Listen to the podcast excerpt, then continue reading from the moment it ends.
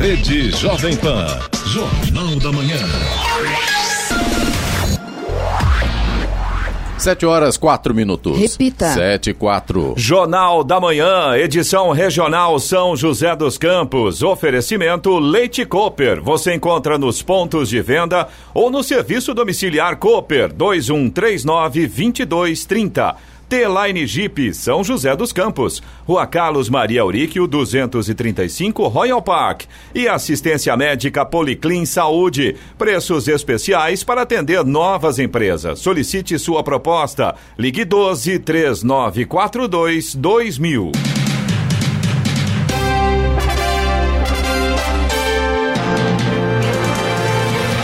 Olá, bom dia para você, acompanha o Jornal da Manhã, edição regional São José dos Campos. Hoje é terça-feira, 17 de novembro de 2020. Hoje é o dia da criatividade, Dia Internacional do Estudante, Dia Nacional de Combate à Tuberculose. Vivemos a primavera brasileira. Em São José dos Campos faz agora 19 graus e chove muito. Assista ao Jornal da Manhã ao vivo no YouTube, em Jovem Pan São José dos Campos. É o rádio com imagem, ou ainda pelo aplicativo Jovem Pan São José dos Campos. O governo de São Paulo admitiu ontem que ocorre um aumento nas internações por Covid-19 no estado. Na última semana, as internações de casos suspeitos e confirmados da doença cresceram 18% em relação à semana anterior. A média diária das novas internações subiu de 859 para 1.009 pessoas. Vamos agora aos outros destaques do Jornal da Manhã. 57 cidades terão segundo turno das eleições no país. São José dos Campos prorroga imunização contra pólio e sarampo até o próximo dia 30. Tamoios implanta operação Descida nos finais de semana em virtude do volume de tráfego. A atualização do Plano São Paulo é adiada para 30 de novembro por instabilidade no sistema do Ministério da Saúde. Urban recolhe quase 5 toneladas de papel durante a eleição em São José dos Campos. Cuca, técnico do Santos, recebe alta após internação por Covid. Brasil joga hoje contra o Uruguai pelas eliminatórias da Copa do Mundo de 2022. E agora as manchetes de Alexandre Garcia. Bom dia, no nosso encontro de hoje eu vou falar sobre o jornalismo declaratório, que esquece os fatos e publica declarações e confunde todo mundo. Ministro Marco Aurélio, coerente, confirmou habeas corpus para o André do Rap. Ibope de Porto Alegre, um fiasco. E em Cacequi, a prefeita eleita teve menos votos que os votos nulos. E Porto Feliz faz uma reeleição do prefeito Cássio Prado, que uh, aplicava hidroxicloroquina e conseguiu zero mortes por lá. Ganhou 92% dos votos, o que mostra que o tratamento precoce funciona com, com uh, resultados excelentes até nas urnas. Detalhes daqui a pouco no nosso encontro diário. Ouça também o Jornal da Manhã pela internet. Acesse jovempan.sjc.com.br ou pelo aplicativo gratuito Jovem Pan São José dos Campos, disponível para Android e também iPhone, ou ainda em áudio e vídeo canal do YouTube em Jovem Pan São José dos Campos. Está no ar o Jornal da Manhã, edição regional São José dos Campos. Sete horas, sete minutos. Repita. Sete, sete. Eleitores de 57 cidades brasileiras irão às urnas novamente no dia 29 para decidir seus prefeitos em segundo turno. O número representa 60% do total de 95 municípios onde havia possibilidade de uma segunda rodada de votação neste ano. Podem ter segundo turno as cidades com mais de 200 mil eleitores. Em duas das cidades, Duque de Caxias e Volta Redonda, ambas no Rio de Janeiro, a eleição depende de uma decisão da Justiça Eleitoral, já que os candidatos mais votados estão subjúdice, ou seja, tiveram as candidaturas indeferidas, mas ainda recorrem. Mesmo tendo recebido mais de 50% dos votos válidos, eles aguardam para serem decretados vitoriosos. Das 57 cidades onde haverá segundo turno, 18 são capitais. O ministro Ricardo Lewandowski do Supremo Tribunal Federal, STF, determinou que a 13ª Vara Federal de Curitiba, que conduz os processos da Lava Jato, disponibilize imediatamente à defesa do ex-presidente Luiz Inácio Lula da Silva acesso às provas e dados contidas no acordo de leniência firmado entre Odebrecht e o Ministério Público Federal. Lewandowski ressaltou que os dados disponibilizados devem fazer referência ao petista. Entre os documentos estão a troca de correspondência entre a Força-Tarefa da Lava Jato e outros países, como Estados Unidos e Suíça, documentos e depoimentos relacionados aos sistemas da Odebrecht, perícias realizadas pela empresa, pela Polícia Federal, pelo Ministério Público Federal e por outros países, além de valores pagos pela Odebrecht em razão do acordo. A rodovia dos Tamoios tem implantado a operação descida nos finais de semana em, em virtude do alto volume de tráfego. A medida realizada nas sextas-feiras e sábados garante melhor fluidez ao trânsito que segue sentido litoral norte. Durante a operação descida, o trecho de serra da rodovia opera com duas pistas sentido litoral e uma pista sentido São José dos Campos. A medida costuma ser implantada nas saídas de feriado e período de operação verão. Nos dias em que o volume de tráfego estiver dentro dos padrões padrões da rodovia, a operação descida não será implantada. Estradas. Rodovia Presidente Dutra, neste momento, já tem lentidão aqui na altura de São José dos Campos, trânsito lento no sentido São Paulo, na pista expressa, a lentidão começa ali no 138 e tem também trânsito lento no 144, pista marginal, ali na altura da Revap, os dois pontos aqui em São José dos Campos por causa do excesso de veículos neste momento. A rodovia Presidente Dutra também tem lentidão na pista expressa no sentido São Paulo, ali na altura de Guarulhos, do quilômetro 209 ao 210. Aí na pista marginal, ainda em Guarulhos, também tem lentidão do 200, aliás, no 218 e também no 226. Aliás, no 226 é por conta de um, um acidente que aconteceu agora há pouco e aí, claro, a situação vai ficando bastante complicada para o motorista. Já são aproximadamente 3 quilômetros de lentidão ali do 226 até o 229. A chegada a São Paulo nesse momento não tem pontos de lentidão, mas tem trânsito intenso, tem tempo chuvoso, tem pistas escorregadias e aí, claro, o motorista tem que redobrar a atenção. A rodovia Ailton Senna também já tem lentidão nesse momento no sentido capital, ali na altura de Guarulhos. A lentidão começa no quilômetro 24 e vai até o quilômetro 19, também por conta do excesso de veículos. A mesma situação, tempo chuvoso, pistas molhadas. Corredor Ailton Senna Cavalho Pinto, aqui na região do Vale do Paraíba, segue com trânsito fluindo bem. A Oswaldo Cruz, que liga Taubaté ao Batuba, tem trânsito fluindo bem também, mas tem chuva em toda a extensão. Floriano Rodrigues Pinheiro, que dá acesso a Campos do Jordão, sul de Minas, trânsito bom, tempo nublado, neblina em alguns trechos e pistas molhadas em pontos variados da rodovia. A rodovia dos Tamoios, que liga São José a Caraguá, segue também com trânsito livre, mas a mesma situação tem tempo nublado, trecho de serra está bem fechado, trecho de Planalto tem tempo chuvoso, pistas molhadas e no trecho de serra tem pare e siga por conta das obras de duplicação das pistas. 7 horas 11 minutos. Repita. 7 e 11. Jornal da Manhã, edição regional. Oferecimento T-Line Jeep, São José dos Campos. Rua Carlos Maria Auríquio, 235, Royal Park. Assistência médica Policlin Saúde. Preços especiais para atender novas empresas. Solicite sua proposta. Ligue 12 3942 2000. E Leite Cooper, você encontra nos pontos de venda ou no serviço domiciliar Cooper 2139 2230. No Jornal da Manhã, Tempo e Temperatura. E nesta terça-feira o dia será com bastante nebulosidade, pancadas de chuva, principalmente no período da tarde em toda a região. Agora pela manhã a gente já teve bastante chuva aqui na região do Vale do Paraíba. As temperaturas seguirão estáveis. Em São José dos Campos e Jacareí, a máxima ainda deve ser alta, deve chegar aos 31 graus. Neste momento temos 19 graus. 7 horas 15 minutos. Repita. 7 e 15. Jovem Pan e a retomada econômica. Caminhos para a economia brasileira sair da crise. Muito bem, Jovem Pan, retomada econômica. Conosco hoje aqui o empresário Danilo Magri, que é o diretor da LogMec, também presidente do Grupo GEL. Jovens empresários, empreendedores, também líderes, que recebe também o nosso entrevistado de hoje, que é o sócio da Quero Educação, o Marcelo Lima. Bom dia, Danilo. Bom dia, Marcelo. Sejam bem-vindos. Bom dia, Clemente, para mais uma retomada econômica. Vamos que vamos. Bom Marcelo, dia. Seja bem-vindo mais uma vez. Obrigado. Bom dia aos amigos da PAN. Vamos falar sobre esse período de pandemia. Parece que a educação foi um dos setores que mais afetou nisso aí, né, Marcelo? Como é que você analisa isso? A gente estava aqui em off aqui falando aqui sobre faculdades que faliram, enfim, né? Hoje a conversa vai ser boa, né? Boa e ao mesmo tempo um pouco temerosa nesse sentido também quando se fala em educação no Brasil. Educação é o caminho para o futuro. Será? Verdade. Uh, é legal a gente sempre dar uma mensagem de esperança. Espero que eu consiga levar um pouco de esperança aí quem está nos ouvindo. Mas a situação foi bem complicada durante a pandemia.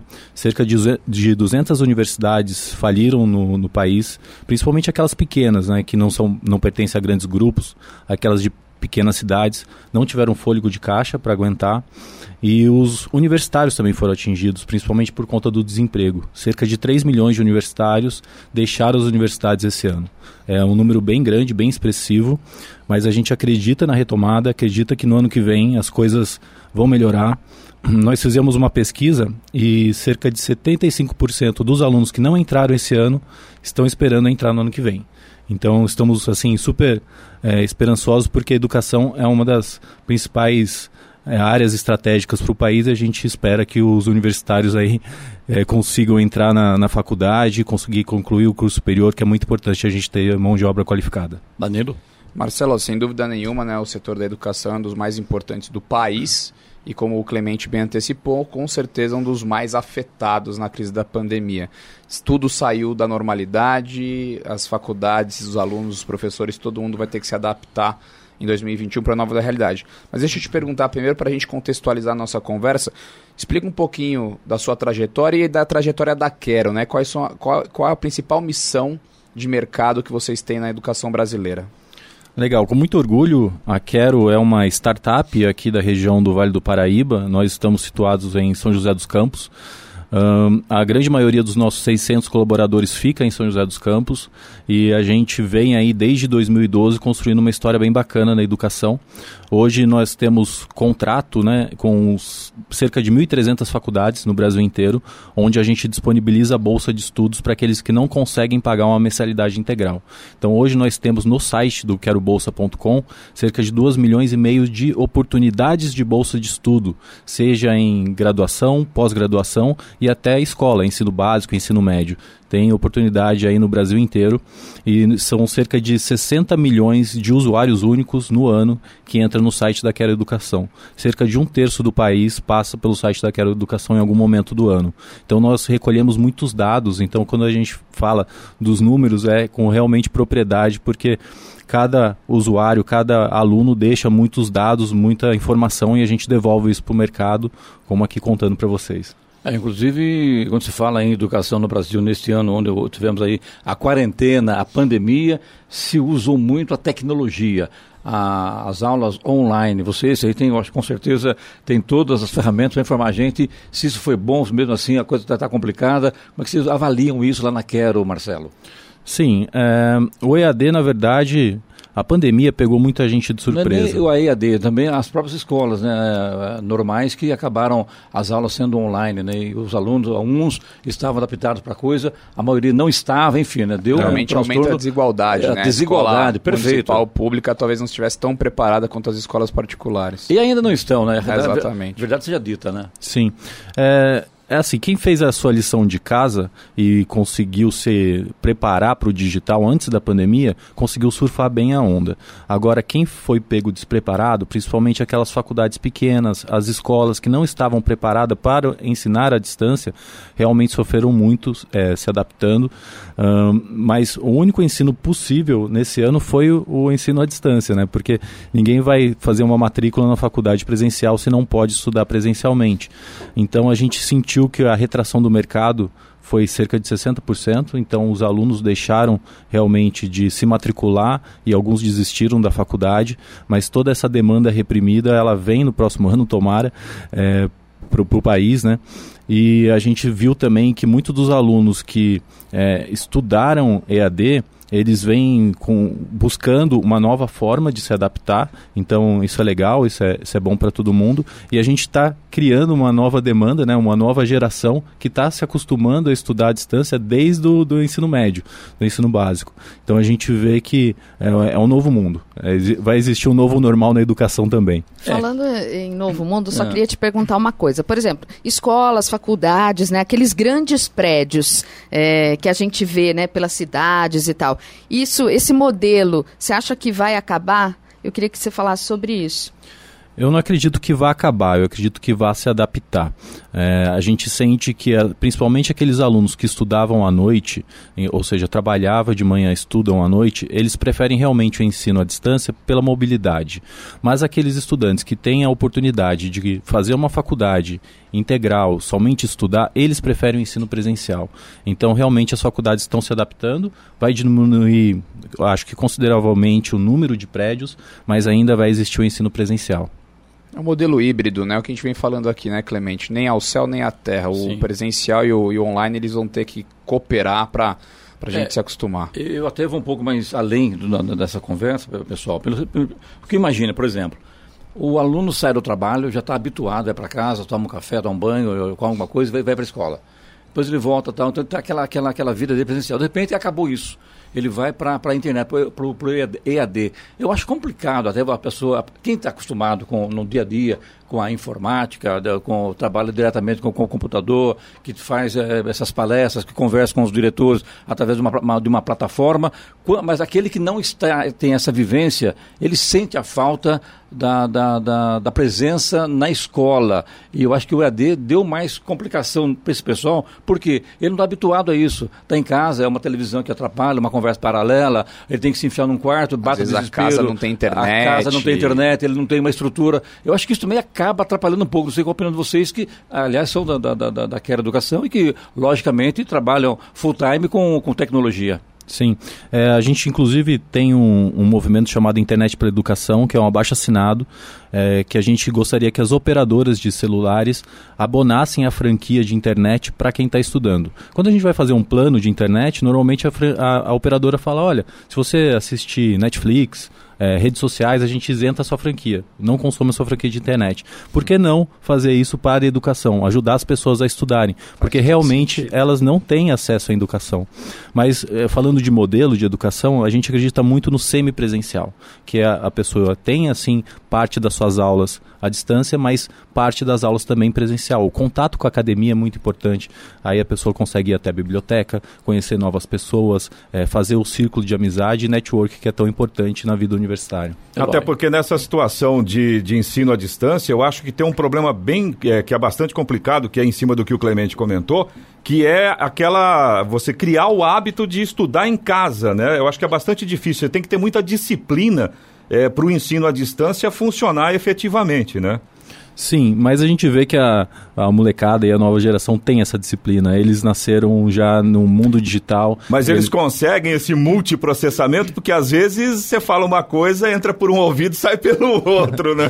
é, eu vou contar uma experiência pessoal. Eu já fiz uma graduação presencial, uma graduação à distância. Eu preferi fazer a graduação à distância porque eu poderia estudar na hora que eu queria. Isso é bom. E eu conseguia voltar quando eu não, não entendia direito. Eu voltava o vídeo e escutava de novo a explicação do professor. Isso é muito muito bom. é, eu creio que acho que os três maiores problemas da educação à distância é a questão social, né? O Sim, networking, essa é a, primeira a convivência, mesmo, né? essas crianças que já estão acostumadas a fazer tudo digitalmente, elas perdem o convívio mais humano que elas tinham na, na, na escola. Que elas já são um pouco, vamos dizer assim, entre aspas, aí um pouco alienadas nesse sentido, Exato. porque elas vivem muito no mundo digital. A né? segunda né? é a desigualdade, né? Você aumenta a desigualdade daqueles que têm condições de estrutura para estudar, daqueles que não têm. E, então, e a, terceira, a terceira dificuldade vai ser exatamente a disciplina, principalmente crianças pequenas, né, que não tem aquela concentração de ficar. Eu vejo muitos muitos amigos que têm crianças ali de 5, 6, 7, 8 anos, é um desafio extra nessa pandemia. É um baita desafio. Eu, verdade. É, uma coisa legal que eu gostaria de pontuar é o seguinte, apesar da, do EAD, né, o ensino à distância ter sido muito procurado durante esse tempo, a gente vê desde o final do mês passado uma alta à procura do curso presencial. Então, mesmo na pandemia, mesmo sem poder dar as aulas presenciais, as pessoas estão procurando estudar presencial no próximo ano. Há mais procura de cursos presenciais do que a distância atualmente hoje no site da Quero. Você que já fez o curso presencial e também EAD, com a, como é que você, o que você pode falar para o nosso ouvinte, que logicamente tem muitos estudantes ouvindo a rádio nesse momento também, sobre a, a, técnica de estudo. É mais fácil a técnica de estudo presencial ou no EAD? Como é que você avalia isso, Marcelo? É muito pessoal, cada um se adapta a um modelo. É importante é você testar, né? Você saber qual é a sua característica. E focar, né? Sim, e também depende muito do curso. Os cursos é, de humanas, é, eles são mais fáceis de você acompanhar de forma é, à distância. Agora, os cursos mais técnicos, é, os cursos de saúde, é, tem que ter o laboratório, tem que ter a, a presença do professor, porque é bem importante. Você está indo no mercado já, eu quero educação, há oito anos. Esse ano para vocês foi completamente diferente de tudo que vocês já viram na, na, na, durante esse período da, da, daquela? Sim, é, na verdade todo ano ele é diferente, é para a gente né? que vem dobrando de tamanho ano a ano, mas esse ano realmente foi bem desafiador. Eu acho que todos os segmentos de mercado do país sofreram é, para se adaptar. Com a gente não foi diferente, mas a gente está bem esperançoso e bem otimista que a partir do próximo ano a gente consiga fazer a retomada econômica para o mercado de educação também. Aproveitando que você falou de próximo ano, então vamos falar de 2021, né? Marcelo estava vindo para cá Jovem Pan e ouvindo o Jornal da Manhã sobre as vacinas, que os primeiros laboratórios já começam a planejar vacinações em massa em janeiro, fevereiro do ano que vem. Não vejo a hora. É verdade. Todos che nós. Chega 2021, que está aí daqui um mês e meio. Como que essa demanda reprimida que você falou versus a ociosidade das vagas, a gente não sabe ao certo se vai haver essa vacinação mesmo em janeiro, fevereiro.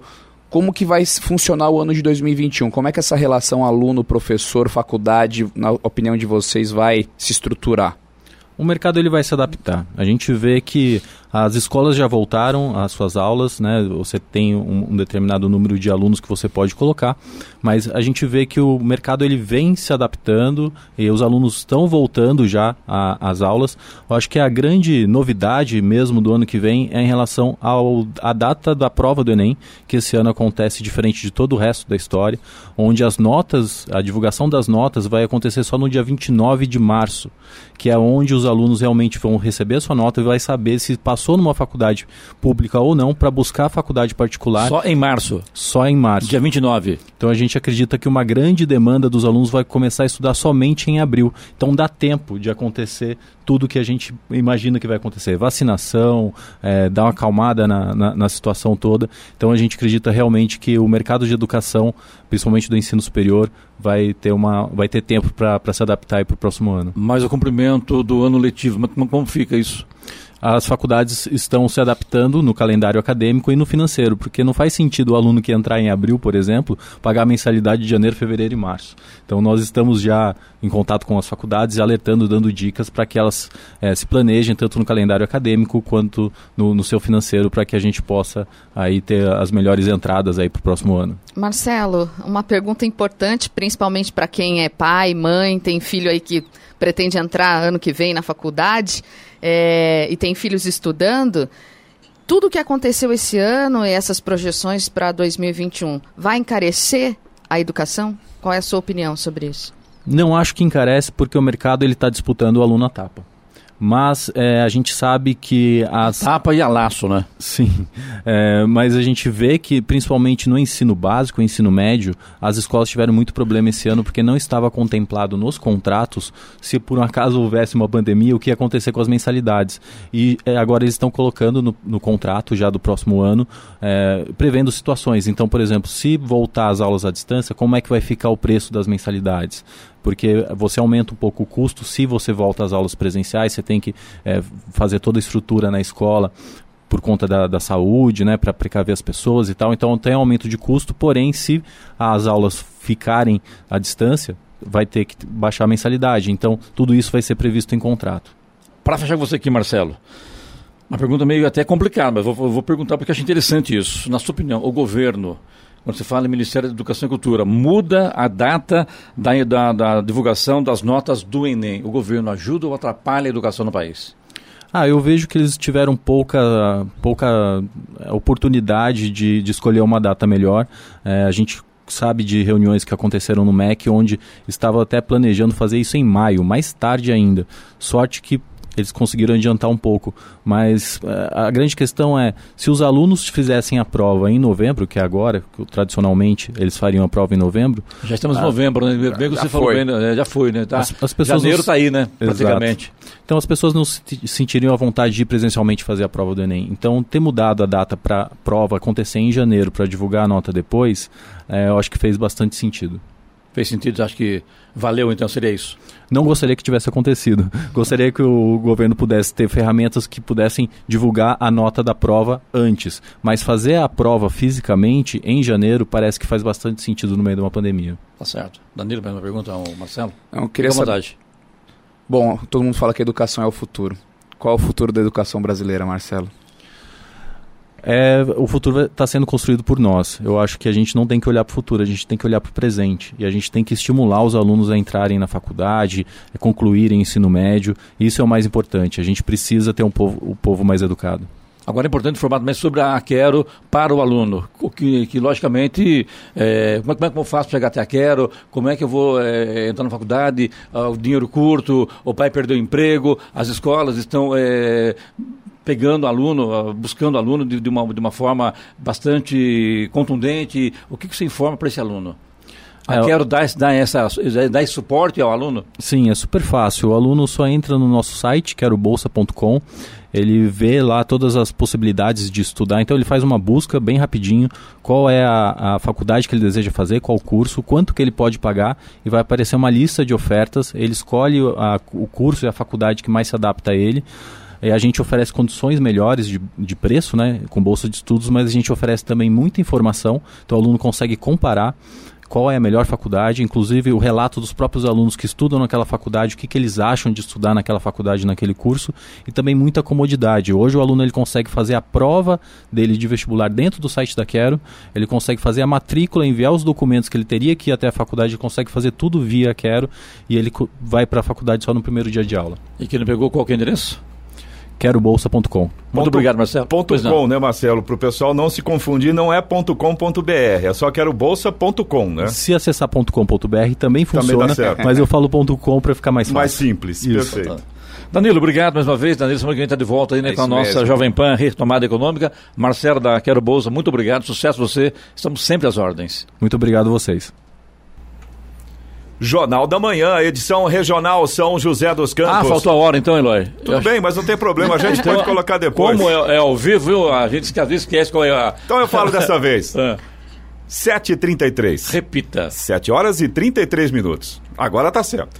Jornal da Manhã, edição regional São José dos Campos, oferecimento assistência médica Policlin Saúde, preços especiais para atender novas empresas. Solicite sua proposta. Ligue 12 3942 2000. Leite Cooper, você encontra nos pontos de venda ou no serviço domiciliar Cooper 2139 2230 e T-Line Jeep São José dos Campos, Rua Carlos Maria Auríquio 235 Royal Park. Park. 7 horas 37 minutos. Repita. 7h37. Eloy, tem acidente na Dutra, isso, né? Tem é? Infelizmente, Clemente, a gente acabou de receber informação aqui da concessionária que opera, que administra a rodovia Presidente Dutra. Aconteceu um acidente no sentido São Paulo, na pista expressa, ali na altura de Jacareí, é, quilômetro 171. A gente está levantando mais informações, mas infelizmente, por enquanto, o trânsito já está complicado ali. 171, sentido São Paulo, pista expressa, na altura de Jacareí. Quem e no sentido. Evitar, né? Exatamente. É, o, o mais, é, digamos assim, o mais recomendado nesse momento é evitar esse trecho se você puder. Aproveitando aqui, já vamos engatar aqui com os indicadores econômicos. Os índices nos Estados Unidos fecharam em máximas recordes ontem, com a notícia de outra promissora vacina contra o coronavírus, alimentando assim esperanças de erradicar a Covid-19. O Dow Jones subiu 1,62%, fechou em 29.958 pontos. E o Nasdaq Composite teve alta de 0,8% para 11.924 pontos. Euro cotado a R$ 6,43, com queda de 0,36%. O Ibovespa, no Brasil, fechou em alta ontem, chegando a superar os 106 mil pontos durante o pregão, o que não acontecia desde o começo de março deste ano. Índice de referência do mercado acionário brasileiro, o Ibovespa subiu 1,7%, fechou a 106.502 pontos. O dólar comercial fechou em queda de 0,69%, cotado a R$ 5,43, emendando o segundo recuo seguido. E vamos à boa notícia. A farmacêutica americana Moderna anunciou ontem que sua vacina contra o coronavírus é 94,5% eficaz. A informação, uma notícia positiva na corrida pelo imunizante contra a Covid-19, foi dada após uma análise inicial dos resultados do estudo, que segue na fase 3, a final. Os pesquisadores informaram ainda que os resultados foram melhores do que eles ousavam imaginar, mas que a vacina provavelmente não estará disponível em larga escala antes de março. 7 horas 39 minutos. Repita. 7h39. Jornal da Manhã, edição regional São José dos Campos. Oferecimento Leite Cooper. Você encontra nos pontos de venda ou no serviço domiciliar Cooper 2139 2230. T-Line Jeep São José dos Campos, Rua Carlos Maria Auríquio 235 Royal Park e assistência médica Policlin Saúde. Preços especiais para atender novas empresas. Solicite sua proposta. Ligue 12 3942 2000. 7 horas 42 minutos. Repita. 7h42. E agora, as informações esportivas no Jornal da Manhã. Rádio Jovem Pan. Esportes.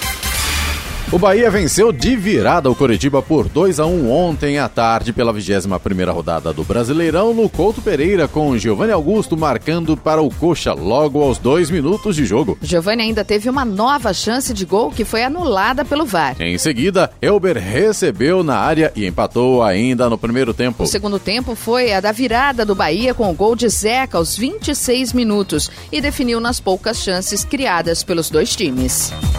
O técnico Cuca dos Santos recebeu alta do Hospital Sírio-Libanês ontem. O treinador de 57 anos estava internado desde o dia 7 de novembro após contrair Covid-19. De acordo com o boletim médico divulgado pelo hospital, Cuca agora seguirá o tratamento em casa, com indicação de mais 10 dias de repouso. Ele é cardiopata, o que aumenta a preocupação do clube sobre o estado de saúde. Com isso, o técnico deve perder os jogos contra o Atlético no próximo sábado pelo Campeonato Brasileiro e contra a LDU na terça-feira pelas oitavas de final da Libertadores. A provável volta do treinador ao comando do Peixe deverá ocorrer somente no dia 28, no jogo contra o esporte na Vila Belmiro. Antes de iniciar a entrevista coletiva de véspera da partida contra o Uruguai, o técnico da seleção brasileira masculino de futebol, Tite, prestou homenagem ao treinador Carlos Amadeu, falecido no domingo depois de sofrer ataque cardíaco. Amadeu morreu aos 55 anos. Ele estava no Al Hilal e trabalhou quatro anos na base da CBF. Foi treinador do Sub-17 e do Sub-20. Tite se emocionou ao falar sobre o treinador. Sobre a partida contra o Uruguai, Tite lembrou as três vitórias nas eliminatórias e reconheceu que vai ter o time mais difícil até então. O treinador da seleção brasileira disse que vai repetir a escalação, mas avisou que tem dúvida clínica por conta de Alain, sem aprofundar o tema. Após a coletiva, a, a CBF informou que o Meia sentiu dores musculares após o jogo contra a Venezuela. Gabigol é a esperança de uma boa notícia para o Flamengo, visando o confronto decisivo contra o São Paulo. Entre muitos lesionados, o atacante é quem tem maior chance de recuperação e um exame definirá se viaja ou não para a partida do Morumbi. Pedro e Thiago Maia, com problemas mais graves, estão fora. Após deixar o empate com o Atlético Goianiense, queixando-se de dores na parte posterior da coxa direita, Gabriel iniciou o tratamento em casa e no centro de treinamento visando o duelo decisivo pelas quartas quartas de final da Copa do Brasil. Flamengo e São Paulo se enfrentam amanhã pelas quartas de final da Copa do Brasil. O São Paulo deverá prorrogar o contrato de Juan Fran no mínimo até fevereiro de 2021, quando terminará a temporada do futebol brasileiro. O atual vínculo do espanhol se encerra em dezembro. Por causa da pandemia de Covid-19, o calendário foi modificado. Em julho, Juan Fran havia adiantado que não sairia do São Paulo em dezembro. Uma renovação superior a esse prazo dependerá de uma nova conversa entre São Paulo e Juan Fran no fim da temporada. O clube também quer ouvir do lateral de 35 anos quais são seus seus planos para o futuro, mas não há pressa para definir a situação. O zagueiro Alain Pereur, que recentemente chegou ao Palmeiras, foi mais um atleta do elenco comandado por Abel Ferreira a testar positivo para o novo coronavírus. O próprio defensor confirmou o diagnóstico por intermédio de uma postagem no Instagram. Os jogadores do Palmeiras estão passando por novos exames de Covid-19. Ao todo, já são oito casos no grupo de jogadores. Em julgamento virtual realizado ontem, o Superior Tribunal de Justiça Desportiva, STJD, do vôlei, absolveu a atleta Carol Solberg na segunda e última instância por ter gritado fora Bolsonaro durante entrevista ao vivo na primeira etapa do circuito brasileiro de vôlei de praia. Por cinco votos a quatro, o Pleno optou por rever a decisão do dia 13 de outubro, quando a primeira comissão disciplinar do STJD converteu multa em advertência à atleta. Apesar de ter sofrido sofrido apenas uma advertência na primeira instância, Carol Souber decidiu recorrer ao Pleno por não concordar com a sentença, considerar que não feriu ou desrespeitou nenhuma lei e para defender a liberdade de expressão dos atletas.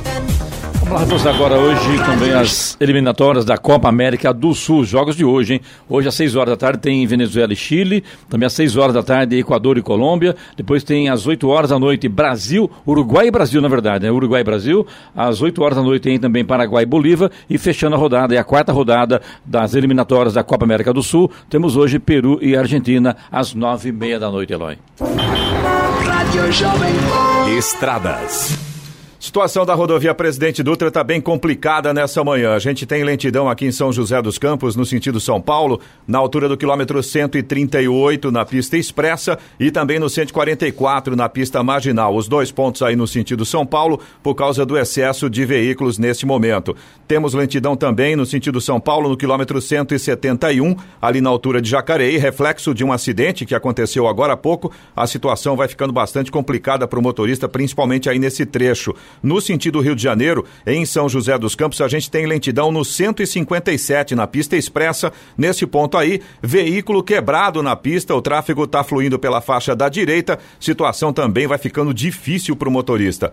A partir de Guarulhos, aí já voltando ao sentido São Paulo, a gente tem vários pontos de lentidão. No 205, tem trânsito lento na pista expressa, no sentido São Paulo. Do outro lado, no 209, no sentido Rio de Janeiro, também na pista expressa, lentidão. Os dois pontos aí na altura de Guarulhos, por causa do excesso de veículos. No sentido São Paulo, também tem trânsito lento no 216, na pista marginal, na altura de Guarulhos, e ali também reflexo de acidente que aconteceu hoje pela manhã.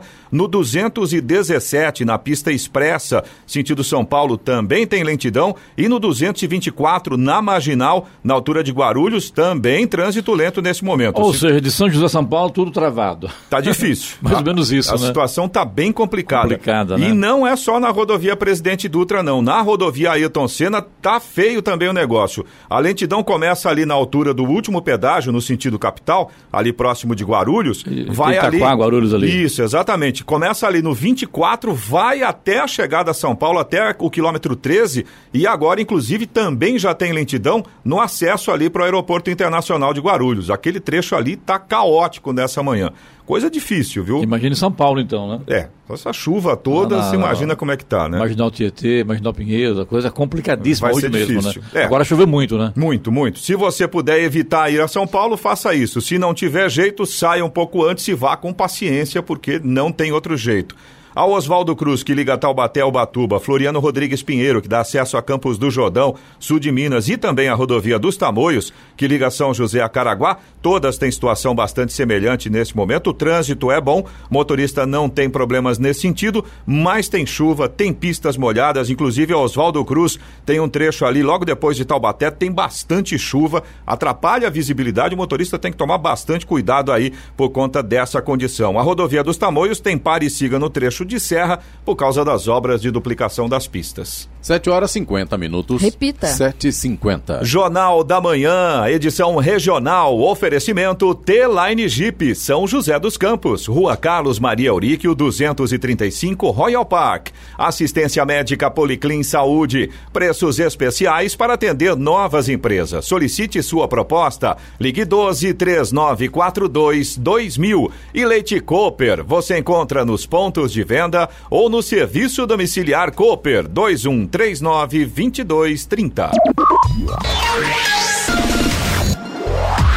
7h54. Repita. 7 horas 54 minutos. E vamos até Brasília para o comentário de Alexandre Garcia. Bom dia, Alexandre. Bom dia, Clemente.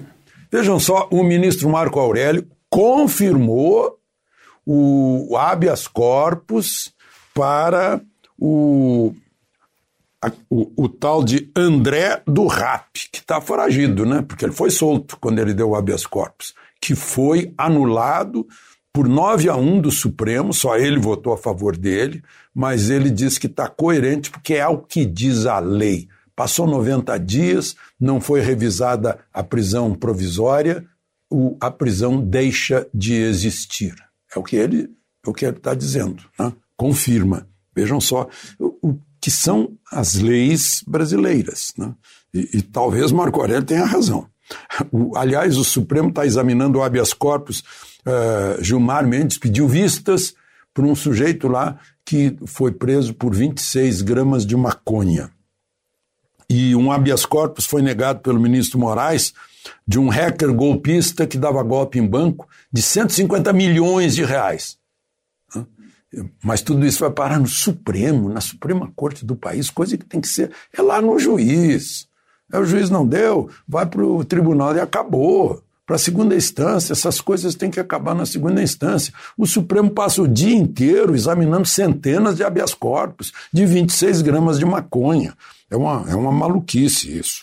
Bom, eu tenho falado aqui, tenho falado mal das pesquisas de eleitorais, né? Eu digo que não me convencem mais desde, desde que do que fizeram lá na eleição de 2018. Agora eu comparo, por exemplo, até o último dia o Ibope estava dizendo que a Manuela estava eleita ou quase eleita com 40%. Né? E, o, e o Sebastião Melo estava lá atrás, em segundo lugar, com 25%. Aí a gente vai ver a realidade da urna, a Manuela está em segundo lugar. E o Sebastião está na frente com 31% e, o, e a Manuela com 29%. E vão para o segundo turno os dois. Né? Aí a gente fica parado assim, bom, dá para acreditar.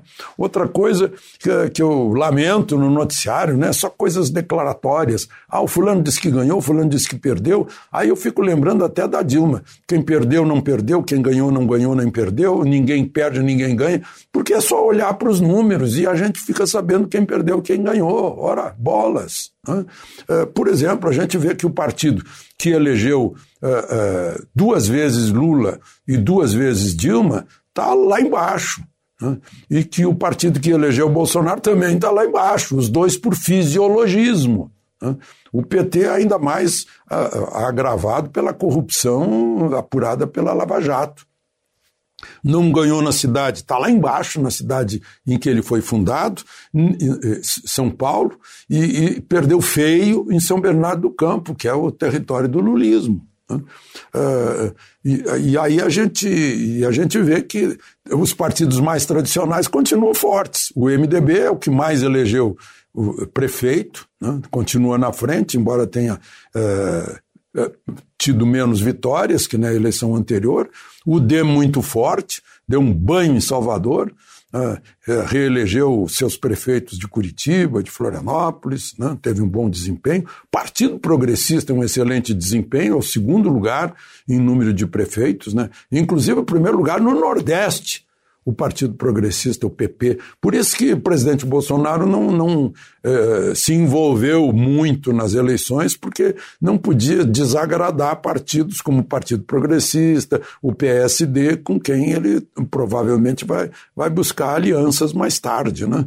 Eh, reeleição lá em, lá em Belo Horizonte, eh, enfim, os resultados estão aí para a gente examinar, para a gente ver o que aconteceu na eleição. Não, não adianta declaração para lá e declaração para cá, que só parece que confunde as pessoas, ou como diz o professor Carlos Alberto de Franco, num artigo no Estadão de ontem, né, o jornalismo virou declaratório, só de declarações, em vez de ir atrás dos fatos.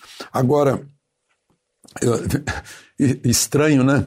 Uh, estranho não. Uh, dois casos aí que eu queria ressaltar. Uh, em Cacequi, no Rio Grande do Sul, onde uma vereadora usava imagens do Arnold Schwarzenegger, o exterminador do futuro, para fazer propaganda, e apoiava a prefeita que ganhou, Ana Paula. Só que a prefeita que ganhou a eleição perdeu para os votos nulos. Vejam só. O que derruba aquela tese dizendo que vote branco, vote nulo, que a eleição tem que ser refeita, nada disso.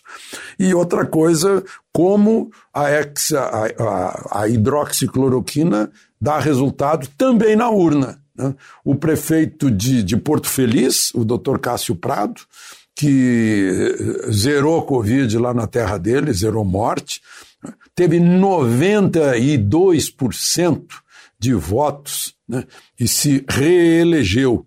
Quando ele foi eleito em 2016, tinha 50% dos votos.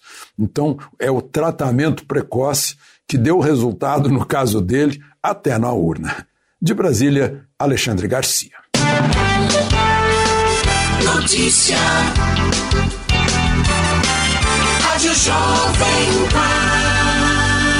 8 horas. Repita. 8 horas. Jornal da Manhã, edição regional São José dos Campos. Oferecimento assistência médica Policlin Saúde. Preços especiais para atender novas empresas. Solicite sua proposta. Ligue 12 3942 2000. Leite Cooper. Você encontra nos pontos de venda ou no serviço domiciliar Cooper 2139 2230. E T-Line Jeep São José dos Campos. Rua Carlos Maria Auríquio, 235 Royal Park.